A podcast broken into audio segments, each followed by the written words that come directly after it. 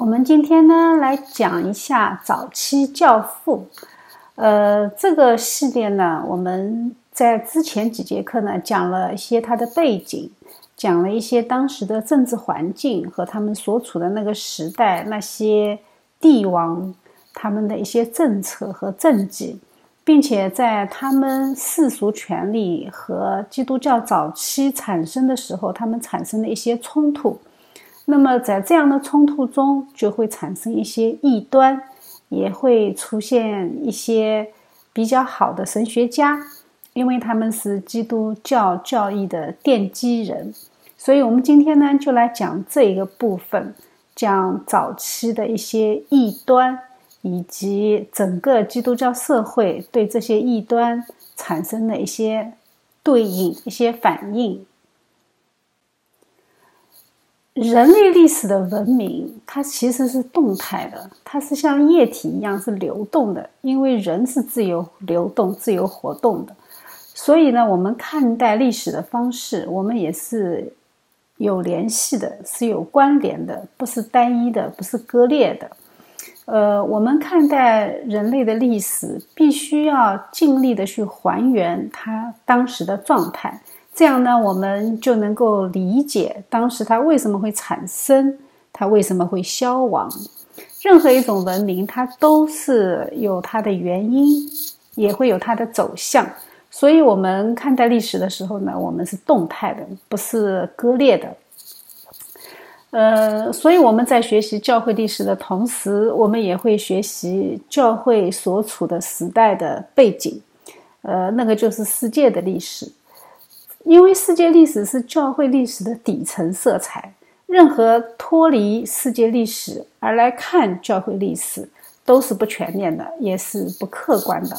所以，我们其实圣经里面就已经给我们方法论。我们看待历史，就应该像罗马书第八章二十八节说的那样，呃，那里说我们晓得万事都相互效力，叫爱神的人得益处。就是按他旨意被招的人，这什么意思呢？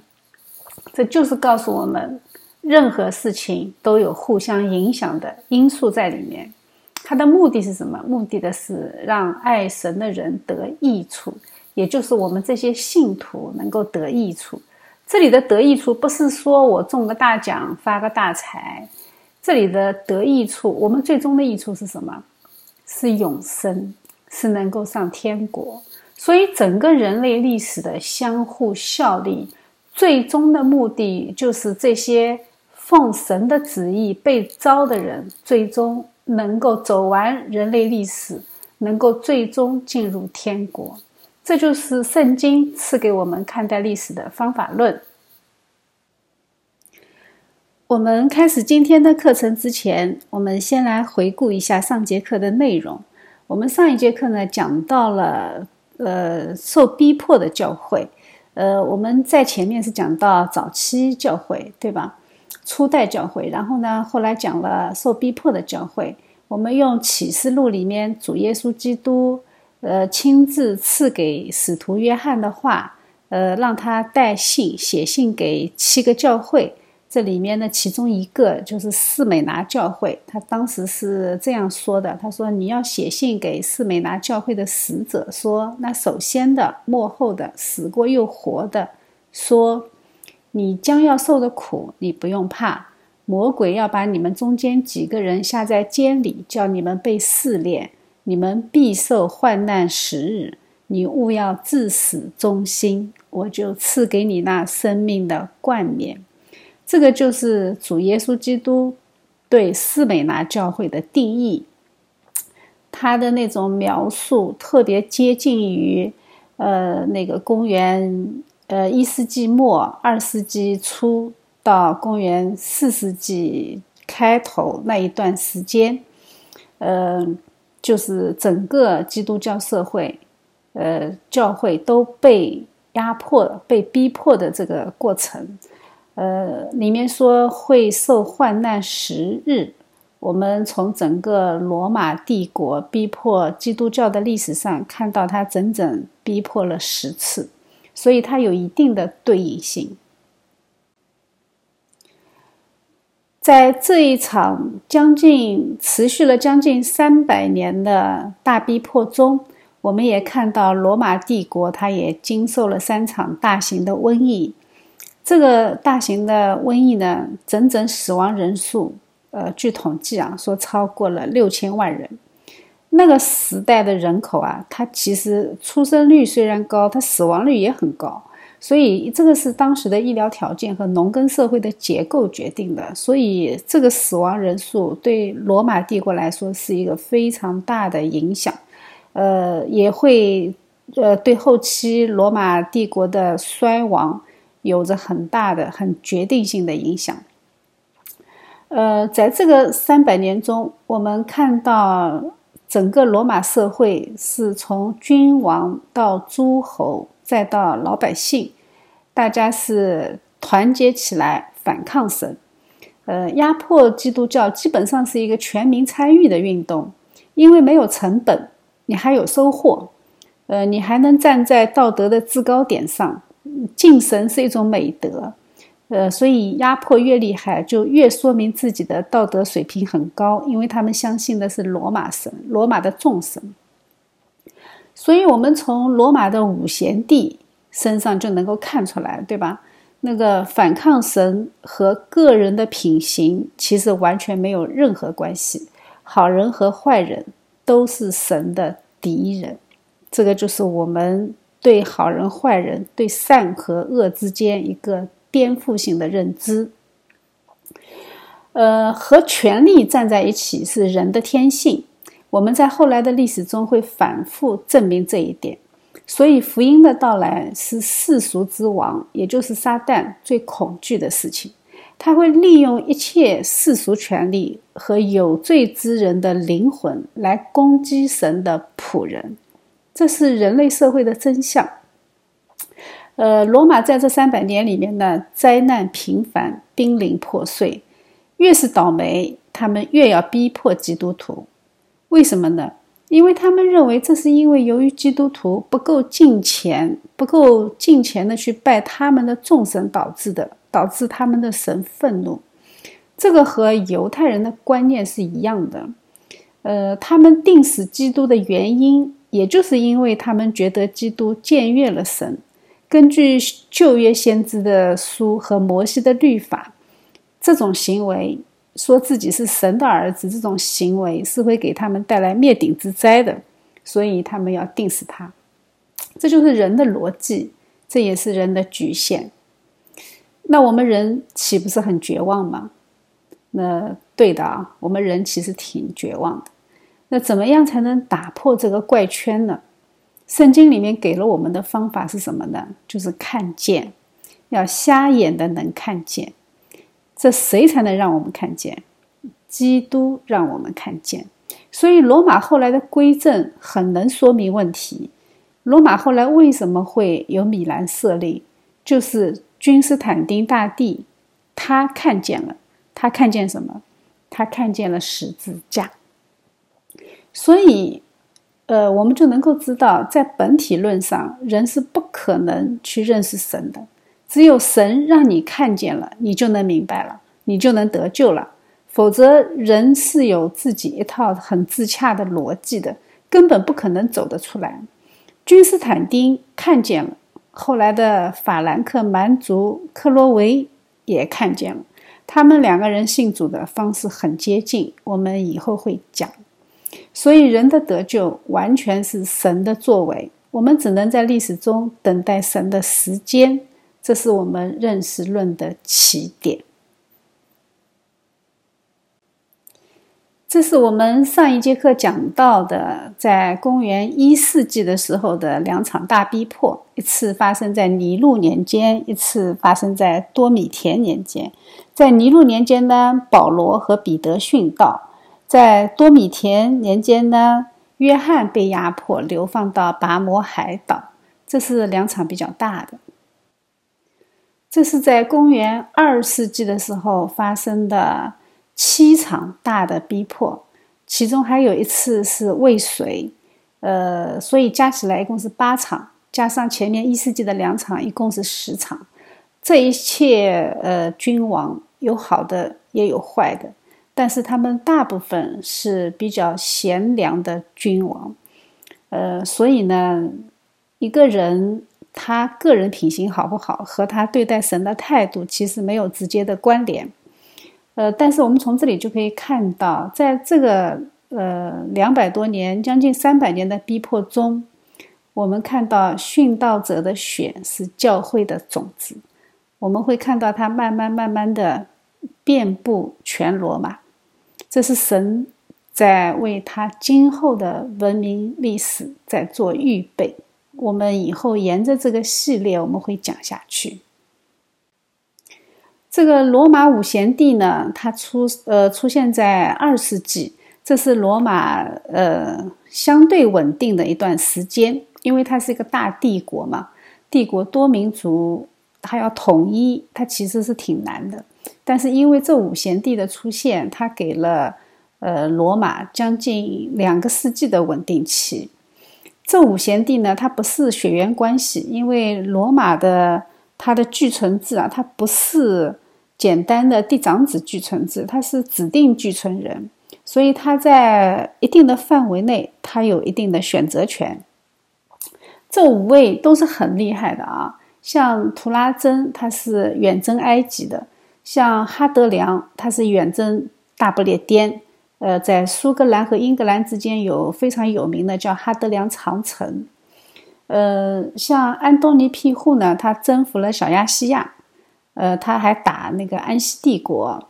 呃，马可奥热留呢，他是皇帝中的哲学家，他非常有名，写了一本书叫《沉思录》。呃，他是很很有哲学思考的这么一个皇帝。呃，他呢是后来。呃，打仗的时候染上了瘟疫去世的。他在死之前呢，他想将王位传给一个军事家，结果人家没同意。呃，所以他就传给了他的儿子。结果他的儿子呢是很不像样的一个人，有点类似于像尼禄一样的这么一个人。然后呢，接下去就开启了混乱的三世纪。在公元一世纪末的时候呢，我们知道使徒约翰也呃终老在以佛所教会，对吧？然后接下去呢，他的那些门徒就接下去继续的传教。这个时候呢，使徒后期就出现了一些非常好的、非常有名的一些呃带有使徒传承的那些教父们，呃，他们也是新约次经的一些作者。这个呢是早期的教父和信徒对逼迫的回应，因为那个时候整个基督教会还处在地下状态，罗马政府不断的在逼迫，那么这一些教父呢，他就要写很多的一些呃理论上的神学上的一些东西，呃，去继续的去带领、去教导当时的刚刚处在萌芽状态的教会，所以这个时候呢，就产生了大量的一些著作。呃，这些著作呢，有些被天主教会纳入到他们的次经，呃，我们呃大致的了解一下就可以。这些呃作者呢，这些次经作者呢，他基本上他的目的很简单啊，他就是要针对当时教会所处的那个环境，他要鼓励当时的教徒。那也要在一些神学教导上要规正他们的思想，因为那个时候，呃，教会刚刚成立，呃，因为是人的教会嘛，是罪人的教会，所以罪人就一定会将他原来的世俗传统和一些思想带进教会，所以呢，就会产生各种各样的问题。早期的教父呢，就会。在这些次经里面，对这些行为进行一些规正性的教导，呃，当然，他也记录了早期教会的一些日常的活动和一些思想，所以呢，它主要的目的就是鼓励规正和记录。呃，这些是耳熟能详的一些呃次经，我们大致的了解一下啊，它什么十二使徒遗训，我是没看过啊。那个格利勉前书后书，还有巴拿巴书，呃，伊格纳丢七书，呃，类似于这一些。如果有兴趣呢，可以去了解一下。呃，有一些呢是在呃天主教传统里面是有的，但是因为我们是新教传统，所以我对这一些我都不太了解。我们对其中的一些作者呢，大致做一下介绍，呃，主要是帮助大家了解一下那个时期的那些主教，呃，他们大概是怎么样的一个状态。像这个呃伊格纳丢呢，他是公元三十五年左右出生的人，呃，一直到公元一百零七年，所以他呢是属于比较早期的，呃，也就是主耶稣基督刚刚升天那一会儿，他就降生了。呃，差不多是那个时间段。他呢是安提阿教会的主教，他是使徒约翰的门生，他是跟着约翰，呃，那个在那个教会里面。呃，在塔亚努时期，塔亚努是那个呃公元一百年左右的王嘛。呃，在那个时期呢，他就被解押到罗马，要把他投到那个猛兽的那个笼子里，狮子笼里。他在途中，就是去罗马的途中，他写了七封书信。他呢是劝勉各个教会要坚持正道，要严斥异端。这些书信就成为新约次经中的那些叫伊格纳丢七书。他在信中呢，他表达了自己呃切切的希望能够为主殉道。他里面这样写，他说：“愿野兽急切地扑向我。”否则，我将激动他们。来吧，群兽们，来吧，撕裂我，来践踏我。呃，让碎骨和断肢都能够不惧怕的来吧。呃，恶魔凶残的折磨只能让我得着基督。所以，他这个这个信里面，他表达的那种基督徒根本就不惧死亡的那种。态度非常激励当时的在逼迫中的教会。这个叫坡吕贾呢，他是士美拿教会的主教，他也是使徒约翰的门生啊。呃，他呢是在使徒以后啊，他是教会历史上首先详细记录他这个殉道过程的这么一个殉道者。在新约次经中有一卷书是叫做《坡吕贾殉道记》，里面非常详细的记录了他整个殉道的过程。他殉道的时候，他那一年已经八十六岁了。当时呢，那个罗马的执政官在大肆的搜捕基督徒嘛，就非常鼓励他们背叛他们的信仰，所以威逼利诱啊，什么方法全部都用尽了。当时呢，呃，那个。有有有有一天啊，就是他在夜里祷告，好像在睡梦中，然后他就突然之间看见他头下的枕头起火了，而且这个枕头立刻就烧毁了。那他半梦半醒的状态呢，他就醒过来，他就告诉和他身边的人，他说他认为他要为基督的缘故，可能会被焚烧在火刑柱上，他可能要受火刑，这是神给他看到的异象。结果三天以后呢？结果真的有人来逮捕他，他呢是愿意被逮捕的。但是当时的教会成员呢就把他呃绑架到一个附近的农家去躲起来了。呃，当时呢逮来逮捕的人呢就贼不走空嘛，他们就抓住了当时两个男孩子，就拷打他们。结果其中有一个呢就供出坡吕贾藏身的地方。那然后。到礼拜五的晚上，他在楼上在祷告的时候呢，就传来了马蹄声，他就知道是逮捕的人进了。那有人劝他躲到别的地方去啊，因为那个时候还是有时间可以逃脱，他就拒绝了。他说：“愿主的旨意成就。”结果当那个罗马的人来的时候呢，波利贾就从楼上下来啊，和他们谈话，态度呢是喜乐安详的。那逮捕的人是不认识坡吕贾的，那就现在看到这么一个庄严稳重的一个一个老者，他就来，呃，就问他坡吕贾是在哪里？他说我就是。然后他们就觉得很奇怪，为什么当局要这么紧张抓一位这么和蔼可亲的老人？呃，结果坡吕贾呢知道他们的来意以后呢，就立刻叫人预备饮食。呃，说你们路途遥远，也很辛苦，你们先吃吧啊，呃，你们就尽情的吃喝，呃，给我一些时间，我要做祷告，你们不要打扰我。结果呢，这些军兵就同意了，他就上楼去祷告，蛮有神的恩典啊，呃，使别人听到的人都很惊奇。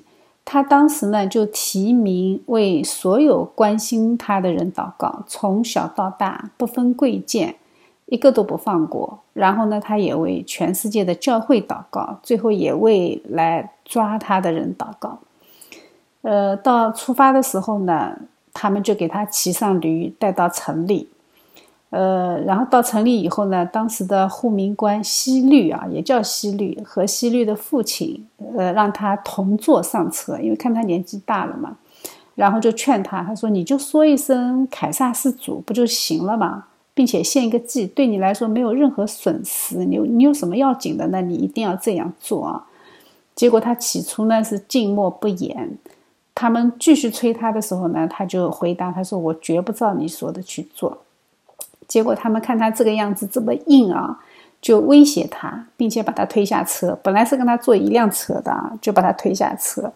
但是当时他的小腿就伤了，但是他还是好像没事情一样，欢欢喜喜的就跟着解压他的人进入了运动场。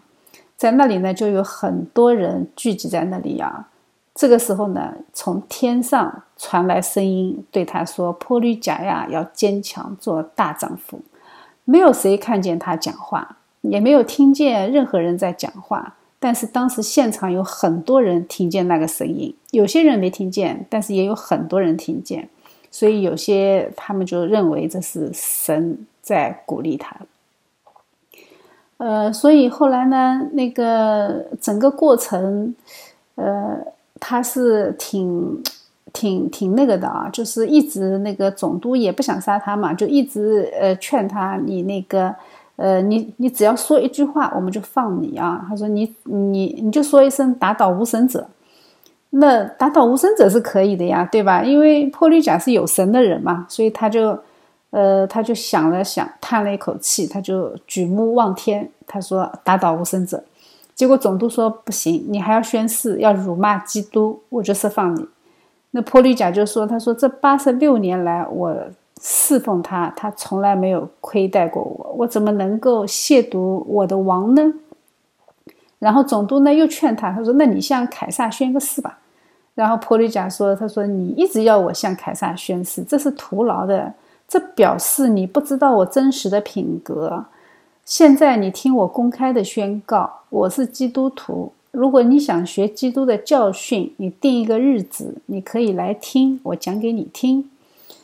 结果总督就很生气，他说：“我有很成群的野兽啊，你如果不悔改，我就把你丢给野兽。”所以坡吕甲说：“他说那你就把野兽叫过来好了。”他说：“如果我从好转成恶，那是坏事，我不做；如果是离开恶向善，是好事。”所以呢，总督说：“他说那我就用火烧你。”结果我们知道了，他就被火烧死了，而且关键是他在烧的时候啊，刚刚放在火星上烧的时候，那个火焰形成了一个拱门，形状就像风帆一样啊，呃，就像墙壁一样的围绕他，根本就没有烧到他，呃，这个也是很奇怪的。所以当时的那些旁边的人看到火焰烧不了他，然后就用一把刀刺入了他的身体。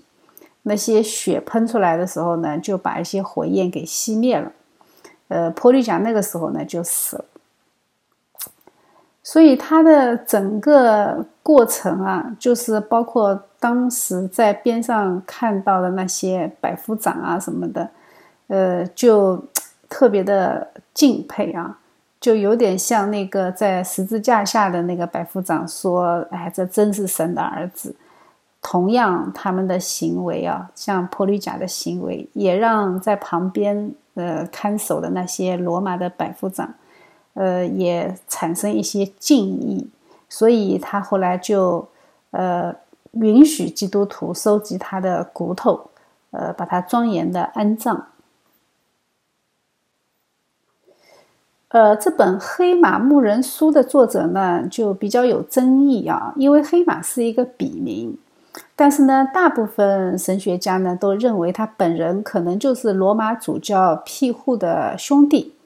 呃，书中的人物黑马呢，原来是一个基督徒的奴隶，被卖给了一个叫罗迪的贵妇人。后来这个贵妇人呢就释放了他，他呢看见了许多异象，呃，天使呢就出现为他解释这些异象和比喻的一些意思，促使他深切的认罪悔改。呃，这是一部几乎被纳入圣经正典的教父著作。也是新约次经中篇幅最长的，它的题材有点类似于旧约的撒加利亚书，或者是新约的启示录，充满了非常奇异的意象和比喻，很受古代教会的重视。所以呢，这本书呢，呃，我我是没看过啊，但这本书大家如果感兴趣，可以去拿来看一下。当时的罗马政府和那些呃崇尚众神崇拜的异教徒，他们不但逼迫基督徒，他们也攻击基督教信仰。因为他逼迫基督徒，他就要为自己找一个合适的理由。因为他这种逼迫，他必须要有正当性，所以呢，他们就攻击基督教的信仰。他们捏造了许多荒谬的故事来控诉基督徒的罪行。并且误传基督教的教训，他要丑化基督教。那为了回应这一类的攻击，就会有一些基督徒来写书，来为基督教辩护。这个呢，就成为当时的护教士。护教士呢，他基本上不是神学家，呃，而是那些忠于基督教的思想家，向教会以外的人做一些理性的辩白。我们要注意啊，护教士是对外的，向教会以外的人为基督教做辩护。这个和在教会里面归正呃归正神学教义，呃是有传播对象上的差别。呃，那个对内的那些神学家，呃，他是在教会内部归正信仰的。那护教士是对外的，所以我们把这一类的人都叫做护教士。对内的是神学家，对外的是护教士。当然，也有很多很优秀的神学家，他们同时也是非常优秀的护教士。这只是定义上的差别啊，在外延上他们是可以重复的。呃，我们这里呢就会先介绍一下一个叫殉道者尤斯丁，他是当时很有名的，呃，那个，呃，是为基督教做大大的辩护。呃，当时他这个人呢是出生在撒玛利亚的四建城，父母都是异教徒。他呢是学哲学出身，所以他信主以后，他仍然是以哲学家自居的。他是一个最出众的护教者，他也是第一位将信心和理性调和的信徒。呃，他认为基督教。是一切哲学中最正确的一种，因为他自己是哲学家嘛，所以他就认为基督教也是一种哲学体系。呃，这个就是他的局限性啊，这个我们不能够这样去苛求人家，他能够有这样的认知，在当时的社会是已经非常难得了。他是在以佛所进修旧约先知书的时候信主得救的。呃，他自己后来描述他当时得救的情形，他说：“瞬时一道火焰从我心灵深处点燃，一股对先知与基督的爱流淌。他们所传讲的才是万物开始与终结的最古老、最真实的解释。这是哲学家们都应该知道的，因为这些先知被圣灵充满，荣耀了造物主。”万物的神与父，并宣告真神之子耶稣基督。我发现，唯独这种哲学才是稳妥而有益的。这是他当时写的啊，我念了一下。呃，他在公元一百六十五年在罗马被鞭打以后斩首，所以后来史学家就称他为殉道者尤斯丁。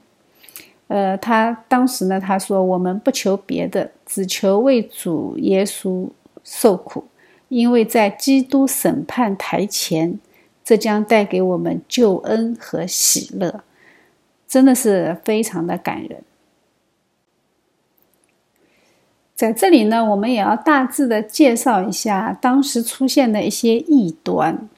呃，因为有很多神学体系啊。对这些异端，它都有一个非常仔细的一个描写，特别是它的来源啊什么的，它都可以追溯到很远。我们在后面看到层出不穷的异端，其实都没有逃离这几种大的归类。他们其实从呃使徒时代就已经开始了。在这一张图里面呢，我们大致的列出了那个异端出现的一些时间和大公教会成立的时间。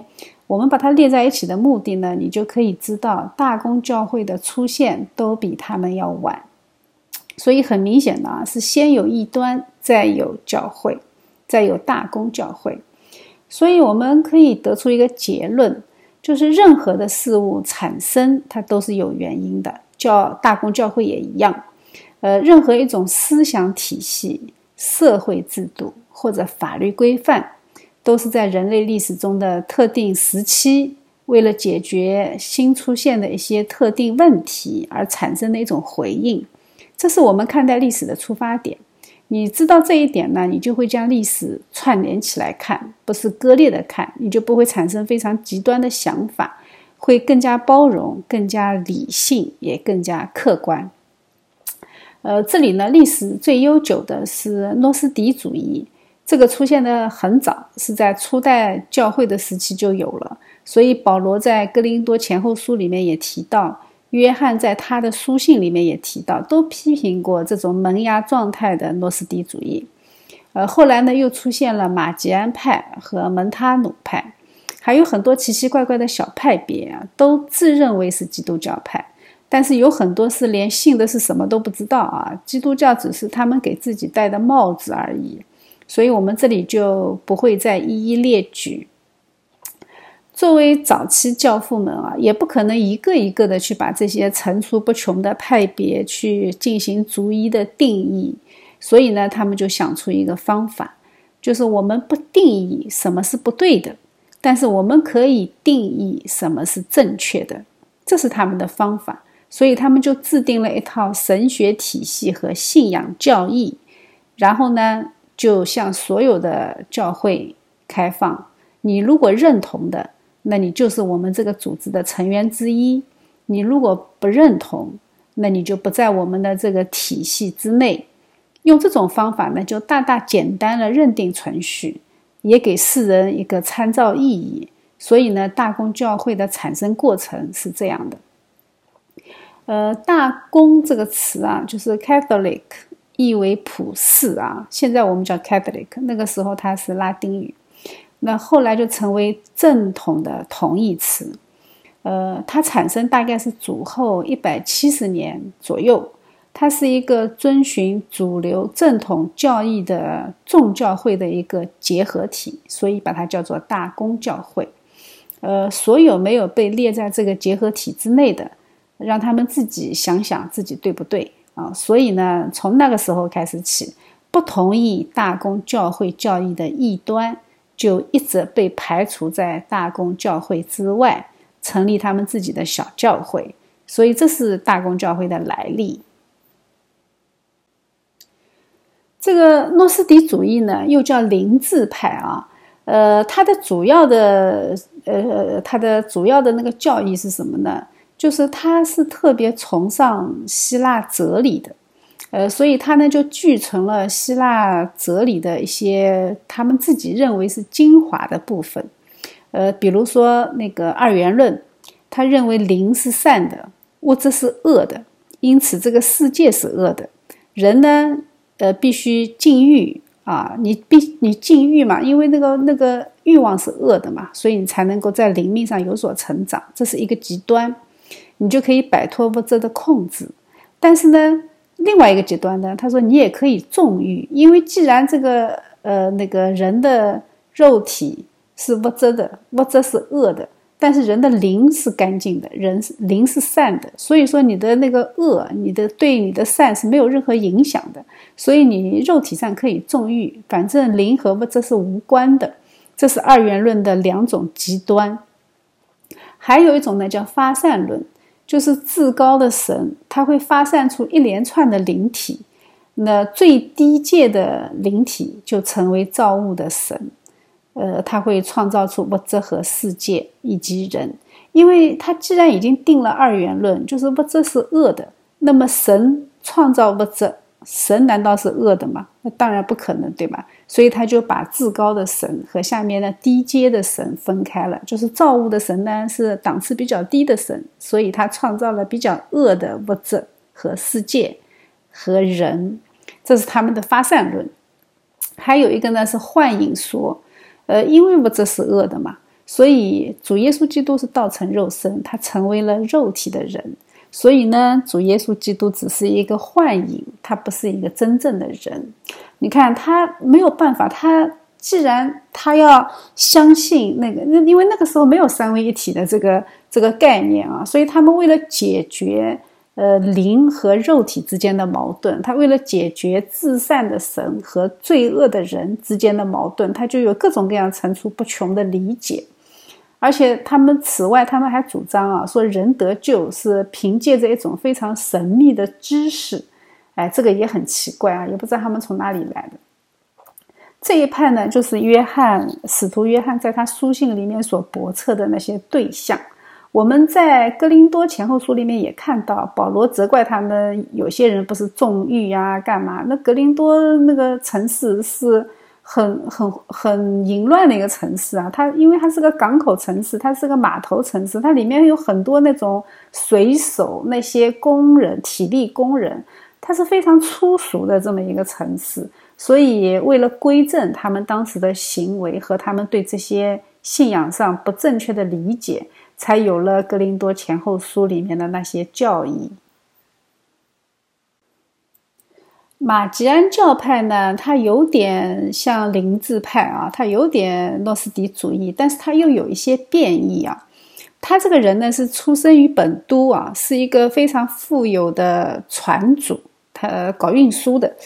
呃，他曾经呢大量的捐钱给教会，广行善事啊。但是后来因为传讲异端，他又企图改革信仰，就被逐出教会了啊。我们知道，那有些有钱的人啊，他给教会捐钱，他就认为他对教义有发言权。这个是从古时候就开始了，然后他就不服气嘛，他就自创了一个教派，而且自己封自己为主教。他认为呢，旧约的神是一个易变的、任性的、无知的、专制的、残酷的神。呃，新约的神呢，才是仁爱的、怜悯的神。哎，这个好像我们现在也有很多人是这么认为的啊。呃，所以他认为福音是爱的福音，绝对排斥律法，绝对排斥旧约，所以他不认可旧约。所以他是历史上首个要尝试编定圣经正典的人，因为他觉得前面的旧约部分让他读了特别的不愉快嘛。让人产生对神产生误会，就觉得担心把神想的太严厉、太太任，就是太任性、太专制。他的出发点是好的啊，所以他就拒绝了所有的旧约，他只接受什么呢？他只接受十卷保罗的书信，还有呢，就是被他修改过的路加福音。为什么？因为路加福音里面他也有一部分旧约的内容嘛，所以他要把那一部分拿掉。呃，这个呢，就促使了主流教会也要编写正典。你看，这个都是有有有典故的啊，就是任何的事情，呃，做的时候，它都有一个应对的对象。呃，他呢是糅合了灵智派的一些观念，但是他否定道成肉身，而且他宣扬禁欲，他宣扬禁欲主义。这个就跟希腊的一个那个叫斯多葛派有点接近啊，呃。坡吕贾呢，曾经和马吉安遇到过啊。听说好像有这么一个段子，说呃，在马路上两个对面对走过的时候呢，马吉安就问他：“哎，你认不认识我呀？”然后波吕贾说：“我当然认识你了，你是撒旦的长子。”所以 也也挺搞笑的。在天主教百科全书里面呢，说马吉安分子是基督教有史以来最危险的敌人。这个就是天主教对他的定义。还有一个派别呢，叫蒙塔努派啊。这个派别呢，我们很难说它是异端。虽然当时是被主流教会定为异端，但是我们在我的眼光看来，它算是极端吧，它不算是异端。呃，门塔努呢，他原来是一个异教女神的祭司，然后信主以后呢，他自称得到了先知的恩赐。呃，然后呢，他有两位女先知随后也先后的跟着他加入了。他们声称是圣灵保惠师的代言人，传讲新的预言。呃，像说方言啊，注重意象预言，这些都是呃新预言里面，呃，他们认为这些新预言啊是和权威等同的圣经，就是说他们自己看到的那些新的预言，他们也认为和圣经有同等的权威性。所以他们就拒绝接受主教的权威，他们主张什么呢？主张信徒皆祭司，让圣灵在教会中自由的运行。他们不觉得主教有绝对的权威，凭什么大家都是信徒，大家每一个人都是祭司？这个观点在我们今天看来是没有什么大的问题，但是但在那个当时那个年代啊，呃，在异端频出的那个年代。你要这样提出来，其实是很挑战主教的权威，因为异因为异端实在太多了，那主教他不得不动用他的权威来规正教义，所以他这种呃过早的提出这种主张，他就非常容易被异端利用，成为异端滋生的土壤，所以当时呢就把他给给定成异端了啊。他当时呢，反抗教会的世俗化，主张皈依的信徒必须要有真正的生命的经历，要有重生的经历，这一点是非常好的啊，这个没有错。而且他也断言末日将至，呃，新耶路撒冷呢马上就要降临，而且还降临在一个叫佛吕的家家旁边。哎，这个有点。太夸张了啊！结果后来没有来嘛，他这个谎言就破灭了。他呢是遵守更加严苛的道德纪律，他是严格禁欲的，守独身，然后禁止再婚，鼓励殉道。所以他这个呃派别的人啊，就是信仰上特别的纯粹。呃，在这个派别的三位创始人呃过世以后呢。北非教父特土良也加入了这个派别，成为这个派别的领袖。我们知道特土良，我们呃下一节课会讲到他。他呢是特别向往过刻苦的生活，他对自己的要求非常高，而且他认为只有纯洁圣徒组成的纯洁教会，才配得赎罪之权柄。呃，而非徒有外在的组织的教会，这个他是他的观念啊。他觉得只有圣徒很纯洁这样的教会，你才有能力或者才有权柄去赦罪。呃，这个当时他对这个概念，他觉得非常的有道理。呃，他当时是这么说：他说，教会可以赦免重罪，不是拥有数位主教的教会，而是透过那由圣灵充满的人。组成圣灵的教会来执行的，呃，所以呢，在那个就是前面在那个两百零五年，不是迦太基有两个为主殉道的两个姐妹嘛，一个裴百秋，一个斐利西塔，这两个人呢都是蒙塔努派的信徒。他呢，呃，确实是一个非常火热的一个信徒，因为当时的呃有些教。教派啊，或者有些教会就非常的冷淡，有些世俗化。他们呢是对这种世俗化做出的最先的回应，而且是教会性的回应，不是个体的回应。他是对教会进行改革运动的这么一个团体。他这个这个派别在很多方面啊，比主流教会更加符合圣经。我们从他的一些教义上能看到，而且也充满活力，因为圣灵在里面运行。呃，但是可惜呢，他过分高举先知啊，他自称每一个人都是圣灵的化身，然后他也过分的高举预言，他说预言是等同圣经权威，对吧？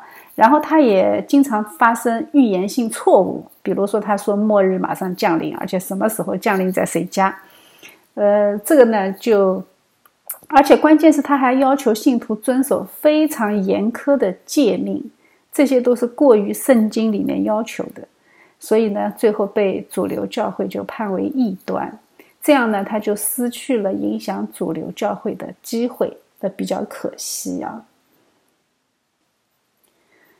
我们看这张地图啊，罗马帝国的版图是非常的巨大啊，整个地中海成为它的内海，它是横跨亚洲、欧洲和非洲，所以呢，它这个时期啊，就是教会呢，就因为原始文化的原因，就无可避免的产生了两种不同的教会文化。我们知道，教会文化不是。呃，不是无缘无故产生的，它都根植在人类的文明底色上。呃，这个就是教会文化，它不是教义啊。呃，教义是唯一的，是神赐的，是圣经。但是在教会里面，由罪人产生的，呃，形成的这种教会文化是各式各样、多姿多彩。呃，教会根植在基督上，教义的表现形式，呃。它的表现形式是教会文化啊，这个我们要区别开来。呃，所以当时的教会文化呢，它根植在社会文化上。那个社会文化呢，就是由形形色色的信徒一起构成的。那么，古罗马的信徒是哪些呢？就是希腊和罗马两种不同的文化载体，这个是很明显的啊。所以，它对教会的影响也是很深刻的。它也为未来。埋下了东西教会分裂的那个种子。它这种差异性啊，它首先就表现在语言上。呃，大帝国的东西方是使用两种不同的语言，呃，东面是希腊语，西面是拉丁语。那罗马呢，最牛的是法律，对吧？罗马的成文法叫罗马法，也是现在大陆法系的鼻祖。呃，所以呢，西方教会呢，它就会更加的偏向理性，偏向讲法律嘛，讲法律你就会讲逻辑嘛，所以他就讲推理、讲逻辑、讲实际的应用，他就偏向理性。那东方教会呢，受希腊和波斯的影响比较大。希腊是什么？希腊是哲学体系，是形而上学，是思考日光之上的事情，它是形而上的哲学思考，它就比较感性。而且特别是波斯过来的风气，波斯嘛有点倾向于神秘主义，因为它是自然神学的鼻祖，所以呢，它这样呢，整个东方教会的思想就被这两股思潮波及到，它也会影响教会的信仰状况。所以我们后来看到东方教会就比较神秘主义，这一点以后在东罗马帝国，呃，也就是拜占庭帝国的东正教。可以体现出来。我们现在去看啊，东正教的建筑就很宏大，非常的宏大辉煌。那索菲亚大教堂叹为观止，对吧？那个大的洋葱头，它的宗教仪式也很庄严、很神圣。那西罗马的建筑就相对来说要简单很多啊。那西罗马的教堂就特别的呃扎实、很厚重。这种建筑模式一直要到。哥特式建筑出现到文艺复兴时期啊，才才出现了很多富丽堂皇的大教堂。天主教的教堂在罗马时代其实是挺简单、挺敦实的。这个我们以后在讲建筑的时候，我们再来介绍给大家。我们在这一段的历史中啊，我们可以有一个总结。这个总结是什么呢？就是很明显，它有一个交替出现。我们在讲罗马历史的时候，我们也看到它也有一百年的稳定期，有一百年的动乱期，再有一百年的稳定期，再一百年的危机期，对吧？我罗马人类历史也是这样。那我们从教会历史上看，我们也能够在这一段历史上看到逼迫和放松这两个时间段交替的出现。那在逼迫下的时候呢，人就会很容易放弃，对吧？这个时候呢，真信徒就能显现出来。那放松的时候呢，大家就能够互相辩论，真理就能够显现出来。所以，神用这两种时期的交替出现来熬炼他的信徒。我们觉得这是神的目的啊。在逼迫期呢，信徒就会被迫的地理性扩散啊，将信仰就带到了罗马广袤的帝国土地上，为帝国的破碎做精神上的预备。当然，帝国的破碎几百年以后的事情啊。那当帝国成为瓦片的时候，我们就会看到一个强大的教会艰难的从废墟上站起来，成为社会的支撑力量。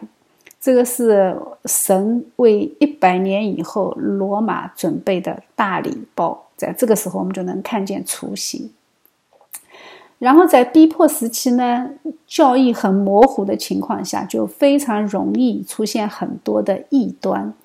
然后在放松的阶段呢，大家就纷纷表现出来各种不同的属灵情况，呃，这样的话呢，就能够。呃，这异端也能冒出来，对吧？这样呢，就能归正各种不同的信仰形态。比如说异端，呃，异端的归正，呃，信徒世俗化的理清，这个都是在和平时代、在放松时代你才能做的事情。在逼迫时代，你连谈都不能谈，你怎么能够归正呢？对吧？呃，所以呢，这个世俗化，整个教会的世俗化，在罗马的后期，也就是国教时代。发展到顶峰，就完全不受控制了。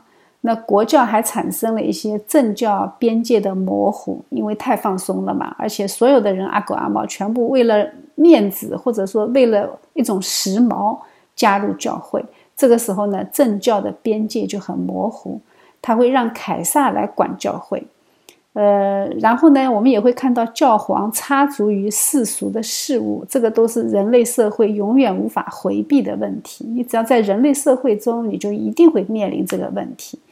我们在后来的欧洲历史上就看到神权和王权之间的张力。呃，我们到时候会来很详细的去分解这些内容。所以我们要将这一切的事情啊。要放到大历史的背景框架里面去看，这样呢，我们就能明白没有绝对的对和错。呃，那么我们就要问了：难道还有相对的对和错吗？那也没有。我告诉你，没有绝对的对错，也没有相对的对错。有的是什么呢？有的是全是错的。这个是我的结论。因为我们是人，我们的人是有罪有限，是无知无力。所以我说全是错，是因为我们是这样的人，我们是这样的人，注定了我们所有的做法都是错的。你不可能对，你只要做了，你就会有副作用，你的副作用就是错的。所以呢，呃，我们要看明白这一点，我们就会对这个历史有一个全新的认知。好在啊，好在我们的神，我们的神是什么样的神？大家还记得吗？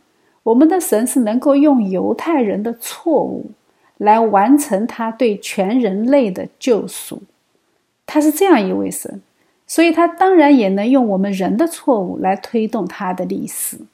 我们是活在历史中的，对错不是我们应该关心的事情。我们应该关心什么？应该关心神的事情，神的心意，神的旨意，然后我们可以怎么样？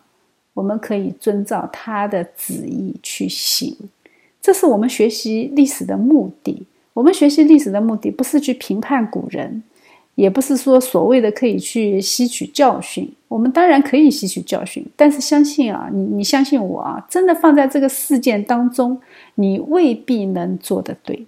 我们还是做错的。所以不是有一句话吗？说。呃，从历史中得到的唯一教训就是人不会从历史中得到教训，所以我们也不要太悲观。